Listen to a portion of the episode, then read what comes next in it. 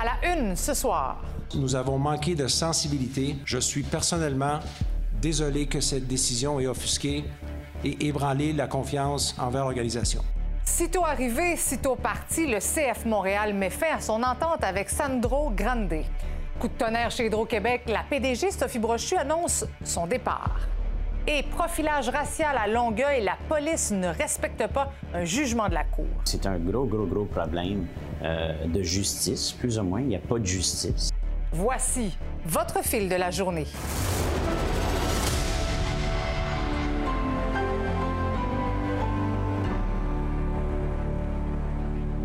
Bonsoir. Eh bien, ce sont deux départs qui marquent l'actualité du jour, deux univers complètement différents, mais un point en commun, le flot de réactions, notamment dans le milieu politique. On va commencer d'abord par le passage éclair de Sandro Grande comme entraîneur-chef de l'équipe de réserve du CF Montréal, nommé hier soir, congédié ce matin.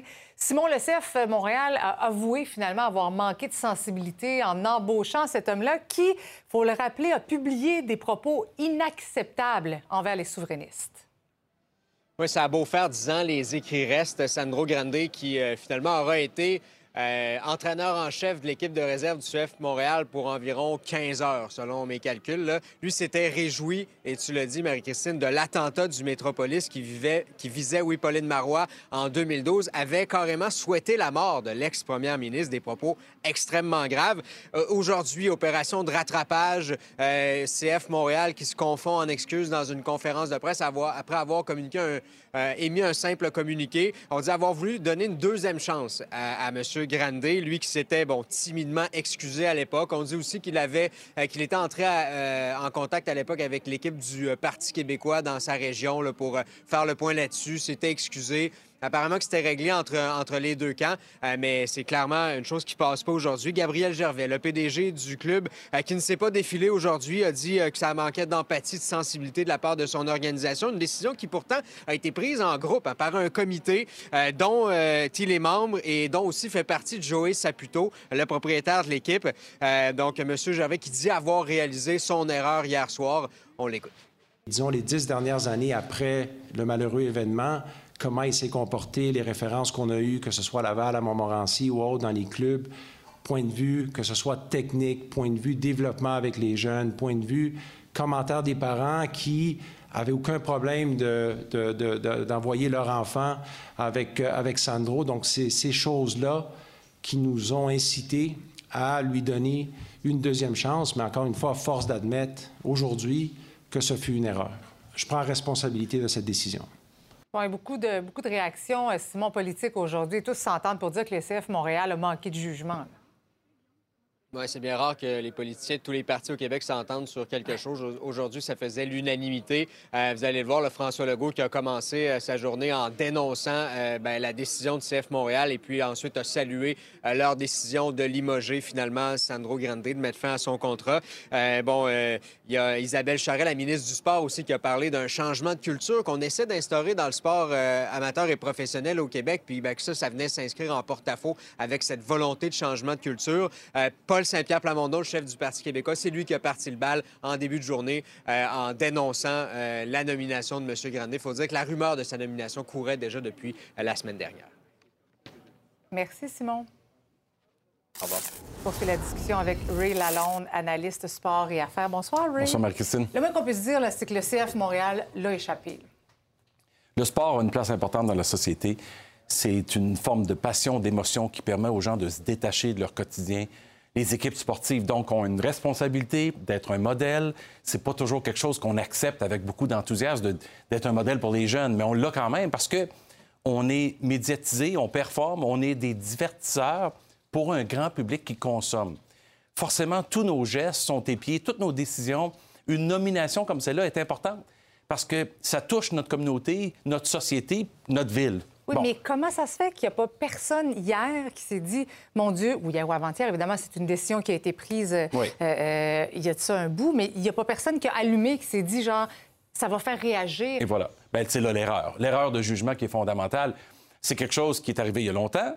On a tourné la page, on est passé à autre chose. Mais tu sais, aujourd'hui, Marie-Christine, les développements, les incidents, les situations, s'est multiplié et accéléré virtuellement à cause des mhm. médias sociaux, à cause de la technologie. Toutes ces choses-là reviennent à la surface rapidement. Des dossiers qui datent de 10-15 ans dans le sport, bien, on les déterre, on remet ça à la surface, puis on pointe le doigt, puis on tente d'en parler pour essayer de, dissuader ces situations-là, de, dégonfler mhm. le problème. Ben alors, ils ont mal agi parce qu'ils n'ont pas réfléchi à l'impact qu'une décision comme ça peut avoir aux répercussions dans la société. Puis comment, même si ce geste-là est oublié un peu, il y a eu des victimes. Il y a eu des familles, il y a des gens qui ont souffert beaucoup, puis on ramène ça, si on veut, dans le tordeur, puis on met ça devant les yeux de tout le monde aujourd'hui. Oui, puis on se demande aussi si, à tout le moins, Sandro Grande s'était excusé et avait hmm. avoué avoir écrit ces propos-là, parce qu'il les nie. Il, dit que son compte a été piraté, mais juste une fois. Ça n'a pas aidé la cause. Je ne suis pas certain que ça aurait été une bonne embauche même s'il s'est excusé. Cependant, je dois dire qu'on mérite tous une autre chance. Puis lui, c'est peut-être pas l'opportunité du moment. C'était peut-être pas la position comme entraîneur de l'équipe de développement. C'est pas parce qu'il y a un bon lien avec des jeunes non plus. On ne questionne pas ça. Mm-hmm. Ce qu'on questionne, c'est son manque de jugement à lui, il y a 10 ans, puis des accusations très graves. Puis on questionne le manque de leadership et la décision de l'entreprise, CF Montréal, d'aller de l'avant quand même. Ben, c'est ce que j'allais dire. Il y a un manque de jugement là, mais est-ce qu'il y, est y, a des gens qui pourraient perdre leur poste? Écoute, j'en serais très surpris. Pourquoi? Parce que il y a des choses plus graves qui sont arrivées, les gens s'en sont sortis. Gabriel Gervais a démontré du leadership en acceptant le blâme, la responsabilité. Mais à l'intérieur de l'organisation, il y a plusieurs intervenants qui auraient dû aussi voir venir une chose pareille. C'est pas une décision à sens unique qu'un seul individu a prise. Tout le monde était dans le coup, y compris le propriétaire de l'équipe. Mais on en a vu des cas comme ça. Les Blackhawks de Chicago en 2010 avec les incidents, un joueur agressé par un entraîneur. Les Canadiens de Montréal avec le choix de Logan Mayou, qui était forcément une décision d'équipe, même le groupe de hockey. Ils ont quand même été de l'avant en pensant que ça passerait.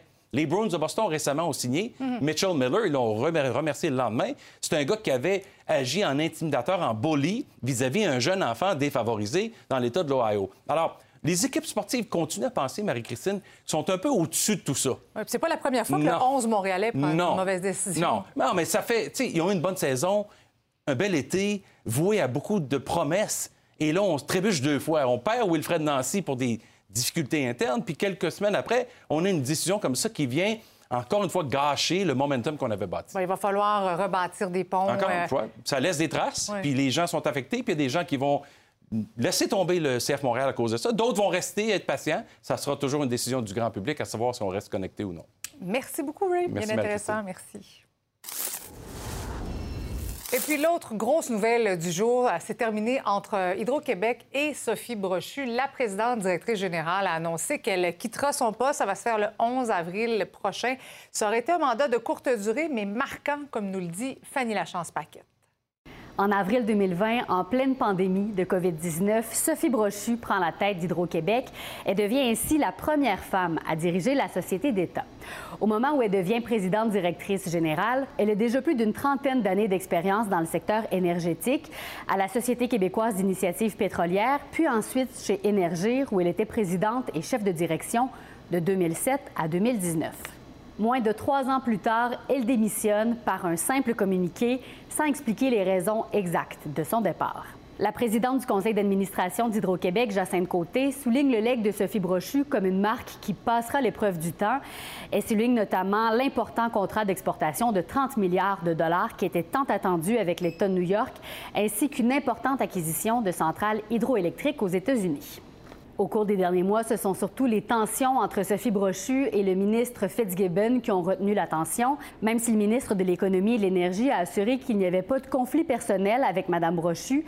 Ils avaient des visions divergentes, notamment sur la création des nouveaux barrages. Alors là, toute la sagesse, c'est de, ne pas chercher à devenir le, le magasin a une pièce de l'électricité dans le monde, euh, mais c'est d'aider nos entreprises à se convertir. Selon un des syndicats d'Hydro-Québec, cette collaboration difficile avec le ministre a eu un impact dans la démission de la PDG. Avec euh, les échanges qu'il y a eu entre euh, M. Fitzgibbon, euh, le ministre Fitzgibbon et Mme Brochu avant les fêtes, euh, je vous mentirais vous dire qu'on avait ben, certaines appréhensions face à Mme Brochu puis son poste en, tant que tel. Personne n'a pu prévoir qu'elle quitterait en début d'année. C'est quand même, quand même une décision là, puis, qui, nous a surpris ce matin, mais certains avaient des doutes.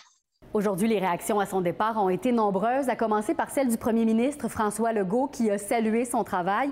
Il y a aussi le ministre Fitzgibbon qui a souligné qu'elle est une leader naturelle et dynamique, une inspiration pour plusieurs. Mais il y a d'autres députés, dont le député solidaire Haroun Bouazi, qui croit que ce départ-là est plutôt inquiétant, que c'est un séisme qui devrait interpeller l'ensemble de la société.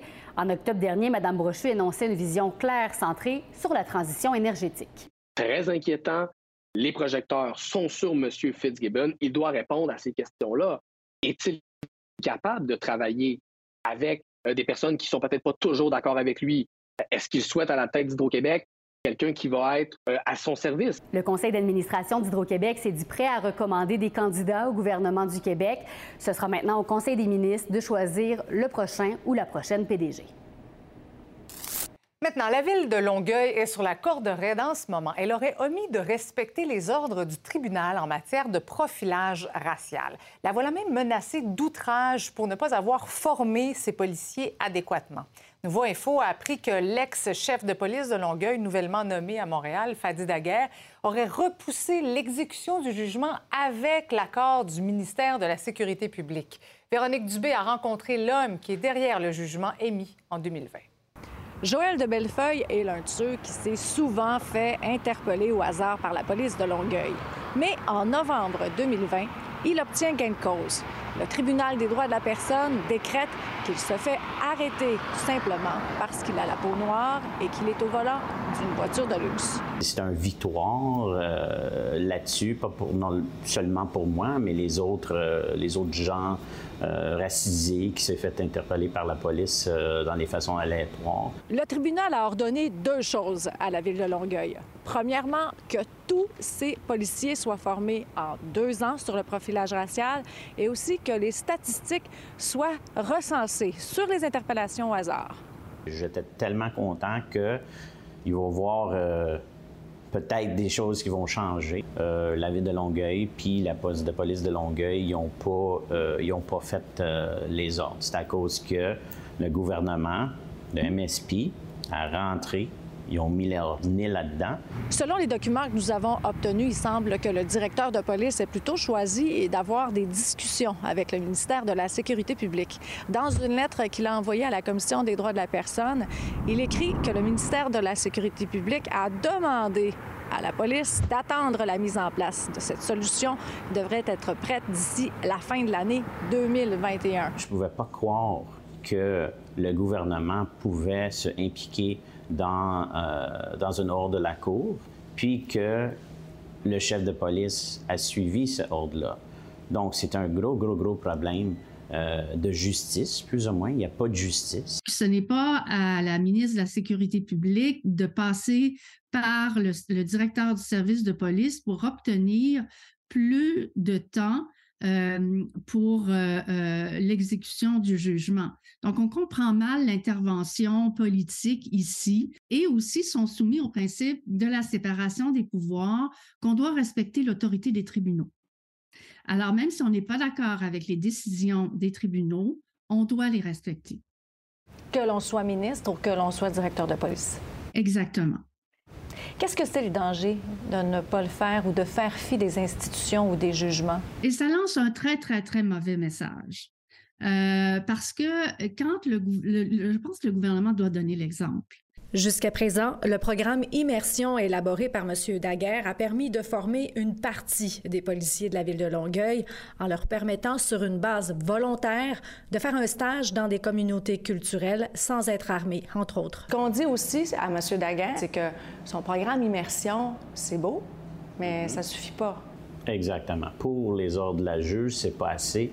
Euh, c'est plus, il faut qu'il aille plus profond pour euh, adresser les problèmes euh, de, racisme systémique. Janvier 2023, tout est encore sur la glace. Monsieur Bellefeuille espère donc que la ville soit citée pour outrage au tribunal. le non-respect d'une décision du tribunal, c'est un outrage et qu'on peut être condamné à une peine d'emprisonnement. Évidemment, pour une personne morale, c'est pas possible, mais à une, euh, une, condamnation pécuniaire de 50 000 Or, quand Fadi Daguerre a appris que le citoyen avait l'intention de continuer de se battre pour faire appliquer le jugement, il l'a rencontré. Tu il me connaît, Monsieur de Bellefeuille, tu vas faire qu'est-ce que tu veux faire là-dedans, mais euh, les choses euh, vont peut-être changer pour les mieux pour vous dans la nouvelle an. Donc, pour moi, c'était pas assez vite. Bon, maintenant, Marie-Christine, le ministère de la Sécurité publique vient tout juste de m'envoyer une réaction, les relations médias. On me dit que jamais le ministère n'a demandé à un chef de police euh, d'aller, de défier à l'encontre, de défier un jugement, donc euh, d'une décision, donc finalement un jugement. Bon, qu'est-ce que, d'où ça sort finalement, cette affirmation euh, de M. Daguerre? On a demandé une entrevue avec lui pas de réponse. J'ai même appelé au SPVM, là où il travaille. On m'a référé à la police de Longueuil. Pas de réponse non plus pour une demande d'entrevue du côté de la ville de Longueuil. Qu'est-ce qui se passe avec les ministres? Euh, j'ai euh, envoyé un courriel à l'ex-ministre euh, Guilbeault. Pas de réponse de ce côté.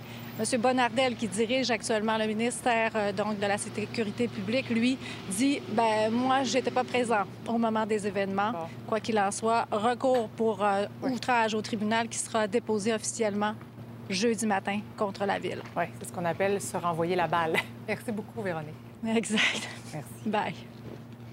Maintenant, le sommet des trois amigos se poursuit à Mexico. Le Canada, les États-Unis et le Mexique promettent de mieux collaborer ensemble. Alors, Étienne, on attend un point de presse d'une minute à l'autre? Oui, absolument. Absolument. Après une journée de négociations entre les trois leaders euh, des pays du Mexique, des États-Unis, du Canada, on attend beaucoup de réponses, notamment sur l'immigration. On sait ici, on parle beaucoup du chemin Roxham, immigration irrégulière. Il y a aussi l'enjeu euh, de la frontière entre les États-Unis et le Mexique. Donc, on attend des réponses de ce point de presse-là qui devrait débuter dans les prochaines minutes devait débuter à 16h30. Il y a du retard. Également sur la question de Nexus, hein, ce programme qui permet de, passer de la frontière américaine ou canadienne plus rapidement. Il y a des, grosses discussions, des grosses chicanes entre le Canada et les États-Unis. Et peut-être qu'il va y avoir un développement dans les prochaines minutes. Donc, on attend ça. Point de mhm. presse devrait débuter très bientôt. Justement, il y a eu une réunion privée ce matin entre Justin Trudeau et Joe Biden. Exactement. On a pu avoir un petit, un petit extrait quand même publiquement des, sujets qui ont été discutés. Euh, ils ont parlé euh, notamment de, de protectionnisme américain Justin Trudeau voulait faire passer le message que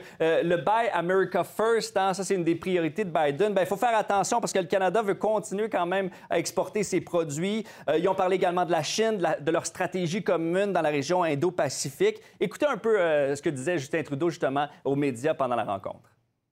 C'est un énorme plaisir de pouvoir m'asseoir encore une fois avec le président Biden pour parler des défis auxquels on fait face, mais surtout des façons que nous avons en tant qu'amis et pays euh, de travailler ensemble pour euh, livrer pour nos citoyens et pour le monde, que ce soit au niveau de l'environnement, que ce soit au niveau euh, des technologies, que ce soit au niveau de la croissance économique pour tous. on va faire le travail ensemble. Est-ce que c'est à ce moment-là que Justin Trudeau a convaincu Joe Biden de venir faire un tour au Canada? Bien, ça se pourrait bien parce que ça a été confirmé, donc, visite de Joe Biden euh, au Canada en mars. Euh, c'est sa première visite officielle euh, au pays depuis son élection en janvier 2021. La dernière fois, Marie-Christine, qu'il y avait un président américain qui était venu ici, bien, c'était Trump à la mm-hmm. Malbaie lors du sommet du, du G7 en 2018. dans le cas d'Obama, il était venu trois fois. Donc, ça va être une visite officielle à surveiller de Joe Biden au Canada en mars. Merci, Étienne. Merci beaucoup. Je poursuis la discussion avec Valérie Baudouin, analyste en politique américaine. Bonsoir, Valérie. Bonsoir. Donc, début officiel de ce sommet aujourd'hui. Quelles sont les, attentes d'abord pour le Canada?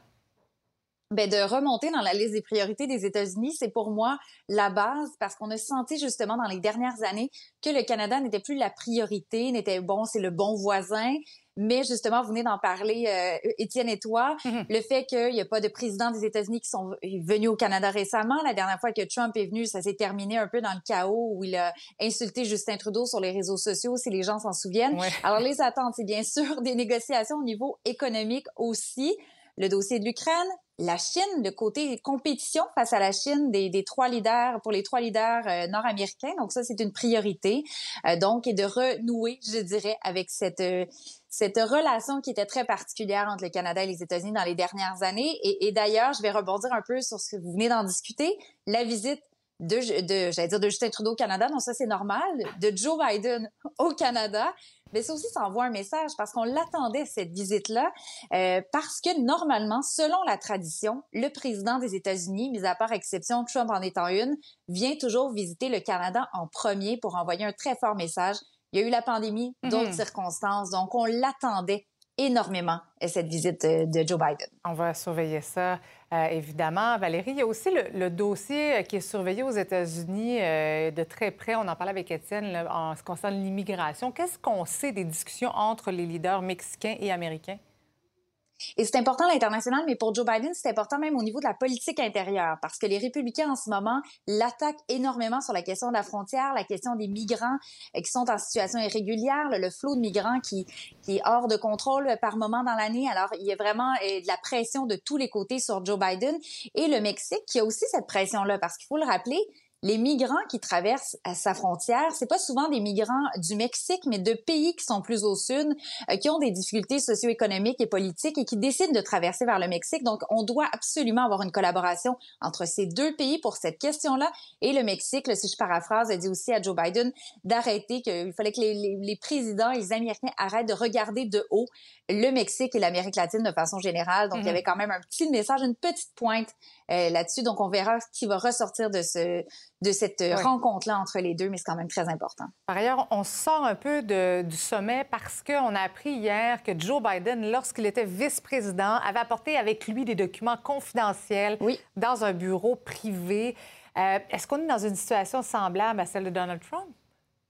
Oui, c'est assez particulier parce qu'on a parlé beaucoup de cette histoire-là avec Donald Trump qui avait eu des caisses et des caisses de documents top secrets, entre autres, dans sa résidence de Mar-a-Lago. La différence est la suivante. Le nombre de documents qui est, très, qui est moindre pour Joe Biden et pour moi, l'élément qui est central, Marie-Christine, c'est la collaboration. Parce que c'est dans un contexte, ce sont des avocats de Joe Biden personnels qui faisaient le ménage d'un bureau. Écoutez, deux ans plus tard, je ne sais pas ce qui s'est passé, pourquoi ça n'a pas été vidé avant. Euh, et on a découvert oui, c'est ça, c'était le ménage de, de, de l'automne qu'on a fait un petit peu tardivement. Euh, mais finalement, on a trouvé les documents confidentiels et on a alerté euh, tout de suite les autorités. La question, par contre, que je vais soulever, c'est pourquoi Joe Biden n'en a pas parlé avant que ça sorte dans les médias, parce que c'est en novembre dernier euh, qu'on a fait cette découverte. On verra, l'enquête va suivre son cours. Et puis un mois en terminant sur le nouveau président de la Chambre des représentants. Sa nomination s'est faite, on le sait, dans le chaos la semaine dernière. Comment entrevoir la suite? Bien, hier, ça s'est quand même bien déroulé, mais ce qui va vraiment être à surveiller pour moi, les gens qui s'intéressent à la politique américaine dans les prochaines semaines, prochains mois, c'est ce jeu justement de négociation à l'interne, parce qu'on va devoir négocier avec cette frange de l'extrême droite. Euh, Kevin McCarthy qui va avoir un travail très difficile avec une très, très mince majorité à la Chambre des représentants. Merci beaucoup, Valérie. Merci, à bientôt. Merci. Est-ce qu'il y avait trop de tension entre la PDG d'Hydro-Québec et le super ministre Fitzgibbon? Ne manquez pas le commentaire d'Yves Boisvert au retour.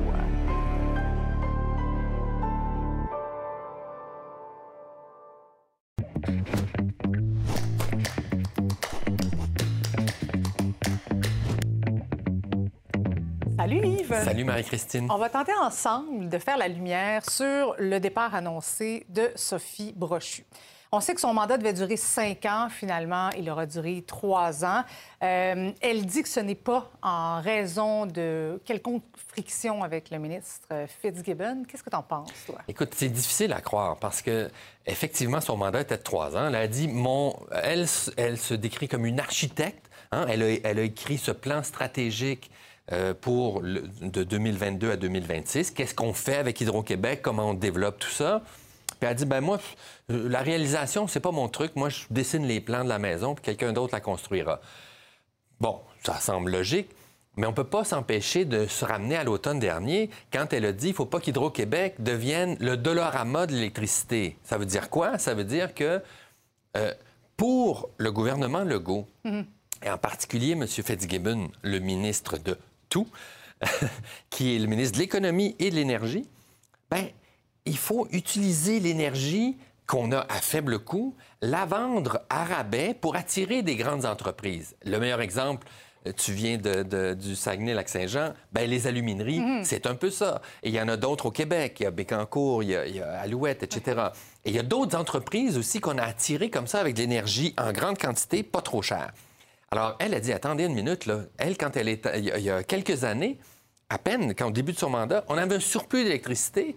Et là, maintenant, on se demande s'il ne faudrait pas construire, enfin, on ne se le demande pas, d'après François Legault, il va falloir construire un demi-Hydro-Québec d'ici quelques années à cause de la demande sans cesse grandissante d'électricité. Alors, là, quand elle a dit ça, c'était clairement en réponse aux, intentions du gouvernement. Parce que là, il est question de.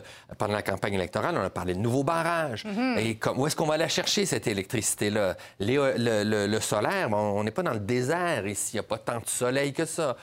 L'éolien, il y a des limites à ça. Alors, le classique ici, c'est des barrages. Et ça, ben ça pose plusieurs problèmes et ça coûte cher. Mais c'est clair que les deux avaient des visions divergentes. Ben, oui, ça a été exprimé. Et elle a dit en entrevue à, Paul Arcan il y a trois mois, ben et moi, si, euh, je, le dis dans mes mots, là, mais si je peux plus diriger euh, comme il faut, ben, je vais m'en aller. Puis là, ça en va. Alors, bon. Oui, mais qu'est-ce que ça prend pour le gouvernement? Ça prend quelqu'un à la tête euh, d'Hydro-Québec qui va appliquer ce que M. Fitzgibbon veut? Bien, on va voir. Il faut pas que ce soit... Il faut que ce soit quand même un dirigeant. C'est spécialisé. Ça, c'est dans le domaine de l'énergie. C'est pas simplement un exécutant. Et, donc, il y a plusieurs autres facteurs que le développement économique. Mais euh, la, question... Et, c'est normal que les dirigeants de sociétés d'État soient à la même page philosophiquement que le gouvernement. Ça, c'est pas anormal. Donc, moi, je peux pas m'empêcher de faire le lien, et même si elle le nie, que c'est pas pour des raisons politiques, le, la confrontation philosophique est bien trop évidente. Elle était étalée dans les médias. Oui, oui, on la voyait. Puis, euh, bon, euh, la question maintenant, quelle qui va prendre sa place? Bien, ça, espérons que ce sera quelqu'un douce, parce qu'elle avait une grande expertise en matière d'énergie. Elle était chez Énergir, ex-Gaz Métro. Et la question aussi, est-ce qu'elle va faire de la politique? Les libéraux ont rêvé de l'avoir comme chef. Et elle a dit non, il n'y en a pas question, oubliez ça. Alors, bon. il va falloir qu'il trouve quelqu'un d'autre. Merci Yves. À, demain. Maintenant, il y a une nouvelle qui vous fait réagir, vous avez une histoire à partager ou encore un sujet d'enquête à nous transmettre, je vous invite à nous écrire à l'adresse courriel suivante, ma nouvelle à commercial nouveau.info. C'est l'heure de retrouver notre animatrice des bulletins locaux. Bonsoir, Lisa Marie. Bonsoir, Marie-Christine. Alors, euh, cette année, c'est enfin le retour du tournoi international de hockey Pee-Wee de Québec. Oui, une tradition qui dure depuis 1960, qui a été perturbée par la COVID au cours des deux dernières années, mais qui revient dans sa formule habituelle cette année, du 8 au 19 février. Donc, des jeunes d'un peu partout, hein, non seulement euh, du Québec et du Canada, mais de 15 pays, dont l'Ukraine. Euh, il y a 120 équipes, près de 2200 joueurs qui vont y participer. Nouveauté cette année, on ajoute une division féminine. Donc, événement tellement important pour nos jeunes, pour le sport, pour l'économie aussi, évidemment, les hôtels ici dans la région qui sont remplis. Euh, mon collègue Jean-Simon Buis qui a jasé avec plusieurs personnes concernées, dont M. Pioui qui a littéralement passé sa vie, lui, à travailler pour le hockey Pioui. Ghislain Bérubé qui nous a avoué n'avoir manqué qu'un seul match en 62 ans, imaginez. On écoute un extrait. J'ai été opéré à cœur ouvert le 15 janvier une année. J'étais là 15 jours après. C'est le premier programme. C'est le programme Pee-Wee. J'ai le premier contrat de Wayne Gretzky lorsqu'il a joué Pee-Wee. Ça, c'est le premier club Pee-Wee qu'il y a à Québec en 1959. Stan Matthews, il a joué Pee-Wee pour Kharkov. Connor McDavid, qui a joué Pee-Wee aussi. Puis moi, c'est mes vacances, c'est Pee-Wee. Je rêve à ça 360 euh, jours par année. Passionné, vous avez vu que Jean-Simon n'a pas eu le temps de dire un mot. Alors, on vous présente le reportage complet sur nouveau.info et au Fil Québec dans un moment. Bien de voir ça. Merci. Bon bulletin.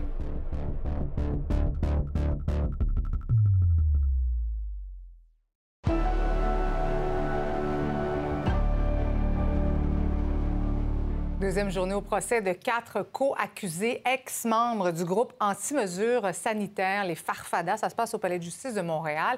Il euh, faut quand même le rappeler, hein, ils sont accusés d'avoir bloqué le pont-tunnel Louis-Polyte Lafontaine. C'était en mars 2021. Ils ont commencé à présenter leur défense, Anaïs. Donc, il y a un des accusés qui a fait venir à la barre trois témoins. C'est Mario Roy qui a fait appel à trois de ses témoins, euh, notamment sa conjointe Nadia Leblanc-Bertin. Il faut rappeler que le 13 mars 2021, il y a eu une manifestation euh, à Montréal contre les mesures sanitaires où il y a eu des arrestations. Et ce que rappelle Madame Leblanc-Bertin, c'est euh, qu'après avoir vu des arrestations qu'elle qualifie de brutales, eh bien, ils ont décidé d'organiser une manifestation spontanée. Ils étaient cinq, six personnes à prendre cette décision pour dénoncer euh, la brutalité policière. Monsieur Roy aussi fait appel à un homme dénommé Richard Lajoie, aussi connu dans le milieu sous le nom de Papy. Donc, on a vu une vidéo où Monsieur Lajoie se fait arrêter par des policiers traînés au sol. Ce que veut démontrer Mario Roy. Et je le rappelle, il se défend seul, donc les, les co-accusés n'ont pas d'avocat. Ce qui veut démontrer, c'est que le blocage du tunnel Louis-Polyte Lafontaine, eh bien, c'était une manifestation spontanée pour euh, déplorer ou contre la brutalité policière, notamment en réaction à cette arrestation qu'il qualifie de violente de M. Lajoie. J'ai demandé à Mario Roy, suivi de Steve Charland, qui est, qui est l'ex-leader du mouvement euh, des Farfadas, comment il trouvait que le procès se déroule jusqu'à maintenant. On n'était pas affiché avec des grosses, grosses pancartes pour dire que c'était contre la brutalité policière, parce que c'était une manifestation spontanée suite à la brutalité policière. Il y a eu des témoins qui ont été traumatisés. Il y a d'autres témoins qui viennent après-midi qui ont été battus par la police, personnes âgées. Je suis même pas inquiète, c'est une manifestation qu'on a faite. On n'a rien fait d'autre. On n'a rien fait de mal. On a été attaqués. Ben pas moi, mais il y a des personnes qui ont été attaquées, le véhicule. Pas te dire autre chose que ça se passe bien. On a un juge qui est euh, très collaborateur avec nous autres, qui, ré- qui répond aux questions, qui nous guide euh, dans les procédures judiciaires. Ça va bien. Aujourd'hui, vous n'allez pas présenter de témoins, c'est ce que j'ai cru comprendre. Euh, J'en ai pas l'intention à l'heure actuelle. Ça peut changer.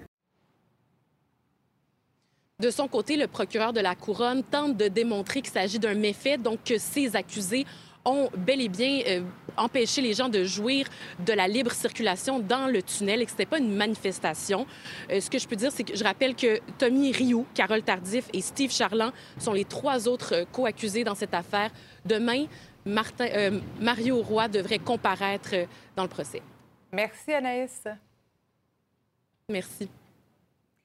On parle souvent de violence armée à Montréal et il y a une nouvelle loi du gouvernement Trudeau qui suscite pas mal de réactions. C'est la loi C5 qui abolit les peines minimales pour certains crimes graves par arme à feu. Cette loi-là vise notamment à diminuer la surreprésentation de certaines communautés dans le système de justice, mais certains craignent pour la sécurité carrément de la population. C'est le cas de la communauté des citoyens en action contre les criminels violents. Stéphane Wall en fait partie, les superviseurs retraités du SPVM. Il est avec nous ce soir. Bonsoir, Stéphane Wall. Bonsoir, Mme Bergeron. Donc, d'abord, expliquez-nous les motivations de votre groupe. En fait, on a commencé le 26 janvier 2022 par la publication de deux lettres. Euh, nous, ce qu'on veut, c'est prendre parti. On a un préjugé favorable envers les victimes d'actes criminels. Donc, euh, on proposait des actions au niveau municipal, provincial et fédéral euh, en prévention et en répression pour contrer la violence armée. Donc, euh, aujourd'hui, on avait une seconde conférence de presse qui faisait un peu le bilan Hmm. euh, de notre année puis de nos actions. Mais en clair, là, pour que les gens à la maison comprennent bien, cette loi-là, cette loi 5, là, euh, elle bénéficie à qui finalement? En fait, la prémisse de la loi C5 qui a été passée, qui a été adoptée au mois de juin dernier. Mhm. D'ailleurs, on a comparé en commission parlementaire, moi, André Gina et Annie Sanson, pour venir expliquer notre point de vue sur, sur cette loi-là.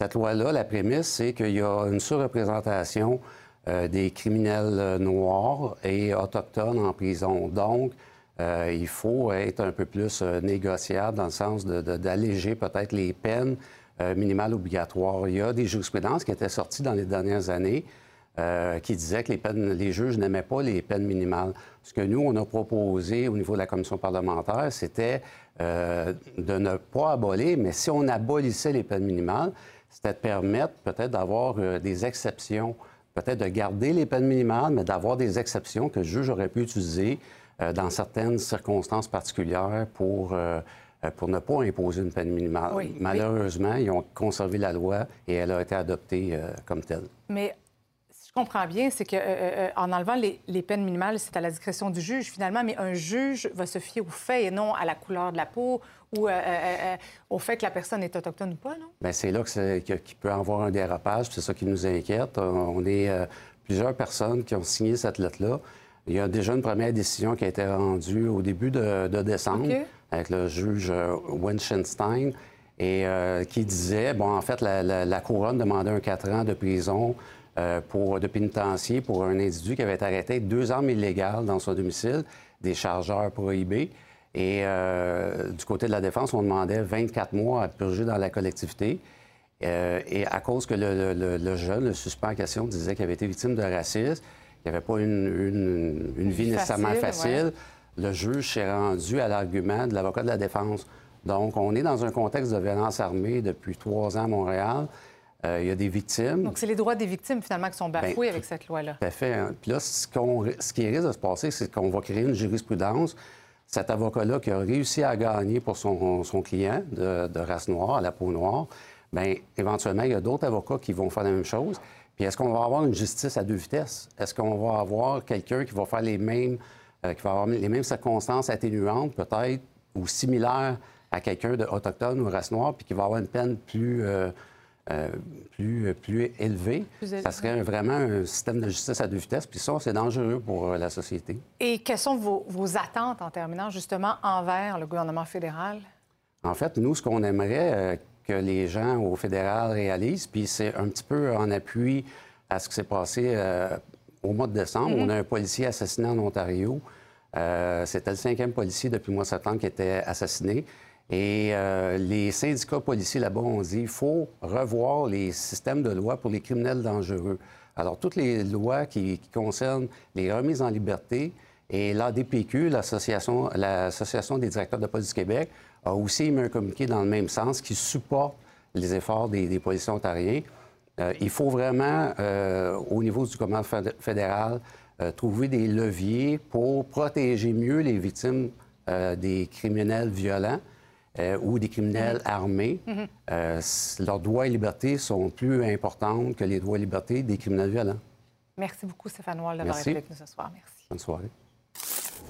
C'était le retour en classe aujourd'hui pour les enfants de la grande région de Montréal. Une journée chargée en émotions pour ceux qui fréquentent l'école Jean-Baptiste Meilleur et leurs parents. Il faut se rappeler qu'il y a un mois, la petite Maria, cette jeune réfugiée ukrainienne de 7 ans, a été happée mortellement. Et encore une fois, des parents ont marché pour réclamer que les rues autour de l'école soient sécurisées. Lily Mercure était sur place. Des parents d'enfants fréquentant l'école Saint-Jean-Baptiste Meilleur ainsi que des euh, résidents du quartier Ville-Marie se sont réunis ce matin pour refaire la marche où la petite Maria a perdu la vie il y a un mois. Et ce qu'ils demandent maintenant, c'est une meilleure sécurisation dans les rues aux abords des écoles. Il a fallu que le pire arrive, puis ce qu'on prévoyait qu'il allait arriver euh, se passe. Puis c'est vraiment pas la question d'une seule infraction. Il y a eu des aménagements qui ont été faits le lendemain, alors que nous, on nous avait dit que ça prenait au minimum une année avant de se faire. Euh, la nouvelle de la petite Maria, ça m'a touché énormément ça s'est passé vraiment devant chez nous. Euh, ma blonde est arrivée quelques minutes après l'accident et a recueilli en fait euh, le frère et la sœur de la petite Maria. Et donc j'ai encore des émotions, excusez-moi. Donc très touché par cet accident. J'ai moi-même une enfant à l'école qui a 8 ans et demi. Donc on est, euh, on, évidemment, on a le, souci de la sécurité de, de, tous les habitants ici, en particulier des plus vulnérables. La ville de Montréal a d'ailleurs annoncé la sécurisation de 50 lieux fréquentés par des enfants qui sont situés dans 13 arrondissements. On parle principalement d'élargir les trottoirs ou euh, de rajouter des dos par exemple. Mais pour le collectif Apaisement pour Sainte-Marie, ce sont clairement des mesures qui sont insuffisantes. À moyen long terme, ce qu'on vise, nous, c'est des changements de sens de rue puis des mesures un peu plus costaudes comme ce qu'on voit sur le plateau Mont-Royal, par exemple, ou dans d'autres arrondissements centraux.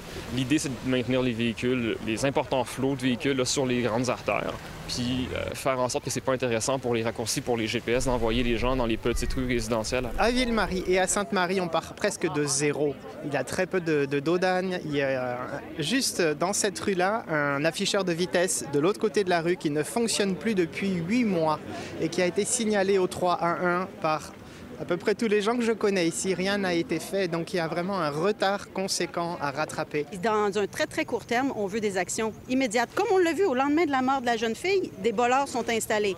Pourquoi? À cause qu'il y a eu une mort? Mais nous, on dit pas une mort de plus, c'est maintenant.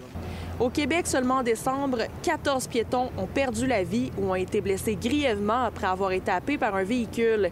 Et selon l'organisme Piétons Québec, 50 des accidents surviennent à ce type d'intersection qui croise une grande artère. En ce moment, nos normes, ce qui favorise, c'est un réseau routier qui est fluide. C'est ça qui est mis de l'avant dans les normes. Donc, des rues très larges, euh, des, cycles de feu qui permettent aux, véhicules de, passer les feux rapidement. Puis pas à la, fluidité pour les piétons dans le cycle de feu. Donc, il y a toutes sortes de choses qui peuvent être modifiées comme ça.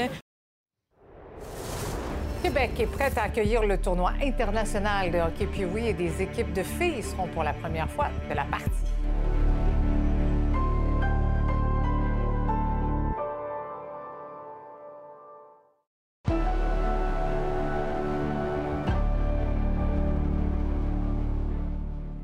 C'est le retour à la normale pour le tournoi international de hockey puis de Québec qui va se tenir du 8 au 19 février. Pour sa 63e édition, l'événement va accueillir 120 équipes et près de 2200 joueurs en provenance de 15 pays. Et pour une première fois, des équipes de filles seront présentes. Les détails avec Jean-Simon Buis. Merci d'être là. Merci surtout de, de croire en nous, d'être là, de nous supporter. Patrick Sumo, il y a de la fébrilité dans l'air. Ah, non, non, on l'est fébrile. Je suis content. C'est une belle, une belle nervosité qu'on avait ce matin avec la conférence de presse. On repart, on, on gère des tempêtes de neige au lieu de gérer des tests COVID. Grosse nouveauté, division féminine, 12 équipes qui vont être présentes au tournoi public. Oui, puis si on l'avait dit l'année dernière que c'était important pour nous autres, je pense que le hockey féminin, ça se fait pas juste une fois ou quatre ans aux Olympiques. Là. Je pense que c'est, on est rendu là et on, rentre, les filles rentrent vraiment par la grande porte avec cinq pays euh, la Suisse, la France, l'Angleterre, les États-Unis puis le Canada. Les retombées de, des Pee-Wee, c'est absolument incroyable. On a, on a vu que c'était plus que 14 millions avant la pandémie. Là, on est vraiment euh, en, chemin pour retourner à ce volume de, de, retombées touristiques. Donc, on est vraiment heureux de voir que les Pee-Wee sont de retour en force. Pour les hôteliers, ça représente combien de nuitées, le tournoi Pee-Wee? Ça représente 12 000 nuitées et plus hein, pour, euh, pendant la période des Pee-Wees pour les hôteliers que je reste debout. C'est une vie complète, là, passée euh, à travailler pour le hockey puis oui, pratiquement. J'étais militaire 5 ans, je prenais mes vacances pour le tournoi puis oui. Je manquais seulement un match dans 62 ans. J'ai été opéré à cœur ouvert le 15 janvier une année. J'étais là 15 jours après. C'est le premier programme. C'est le programme puis oui. J'ai le premier contrat de Wayne Gretzky lorsque j'ai joué puis oui. Ça, c'est le premier club puis oui qu'il y a à Québec en 1959. Ce monsieur-là, c'est le seul joueur qui a joué puis oui, qui a battu encore un record, 8 buts dans un match. Ça n'a jamais été battu. Guy Lafleur, c'est le seul joueur qui a joué puis oui trois ans, trois championnats. Un petit gars de de la Beauce. Joshua Roy, il a joué deux ans. Guy Lafleur, puis oui, sa première carte. Le titre au bain. Elle a participé au Pee-Wee en 2018. Jacob Pelletier, il a joué deux ans aussi. Austin Matthews, il a joué Pee-Wee pour Kharkov. Connor McDavid, il a joué Pee-Wee aussi. Puis moi, c'est mes vacances, c'est Pee-Wee. Je rêve à ça 360 euh, jours par année. Comment ça se passe l'hébergement des équipes euh, cette année? Il nous manque quelques familles d'accueil. Donc, euh, les gens qui sont intéressés, il en manque une quinzaine à peu près. je pense qu'ils méritent quand même un, accueil qui va être vraiment chaleureux là, euh, de la population des gens de Québec. Une équipe, évidemment, qu'on surveille un peu particulièrement à cause du contexte dans l'actualité. Celle de l'Ukraine, tout un casse-tête, les amener, hein? C'est, on travaille fort, je vais te le dire, mais, mais, ça, c'est, ce qu'on aime faire. On aime faire ça, on aime, on travaille avec l'Immigration Canada, le gouvernement du Canada là-dessus. On est en contact à tous les jours. Et là, il faut comprendre qu'il y en a qui sont au Canada, il y en a qui sont en Roumanie, il y en a qui sont en Hongrie, en Slovaquie, en Pologne. Donc, ils se rencontrent le 28 de janvier pour faire une pratique parce qu'on se comprend que c'est pas, ils pratiquent presque pas.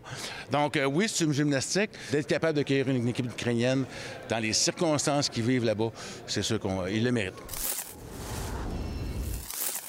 On va parler maintenant de la boxeuse québécoise Kim Clavel qui va finalement affronter la Mexicaine Jessica Neri Plata vendredi à la Place Belle à Laval. Euh, le combat qui devait avoir lieu le 1er décembre a été annulé à la toute dernière minute parce que Kim Clavel avait contracté l'influenza.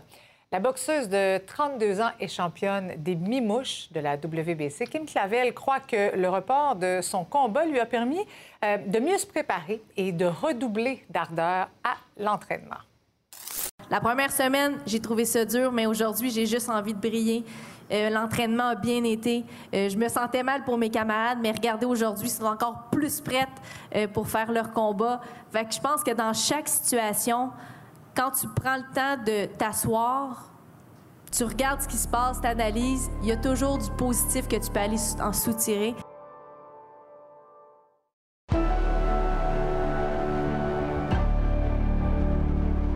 Sabrina, retour des Golden Globes ce soir après plusieurs scandales. Mais oui, puis on va quand même se rappeler un peu ce qui s'est produit. Donc, en 2021, il y a le Los Angeles Times qui avait révélé que parmi les membres du jury, il y en avait 87, aucune personne n'était noir. Donc ça, ça avait créé un, tollé. Puis le LA Times avait aussi pointé du doigt la Hollywood Foreign Press Association parce qu'une trentaine de jurés avaient assisté à une invitation euh, VIP de Paramount pour aller visiter le tournage en France d'Emily in Paris, cette fameuse mm-hmm. série euh, diffusée sur Netflix. Et la série avait par la suite été nommée dans des euh, catégories importantes. Donc ce soir, c'est un retour qui est très attendu pour cette 80e cérémonie des Golden Globes du côté de LA. Il y a des acteurs comme Brendan Fraser qui sera absent de la cérémonie, de même que Tom Cruise. On se demande s'il sera présent. Il faut dire quand même que euh, son film euh, Top Gun, hein, Maverick, euh, sera du côté nominé et nommé du côté des Golden Globes.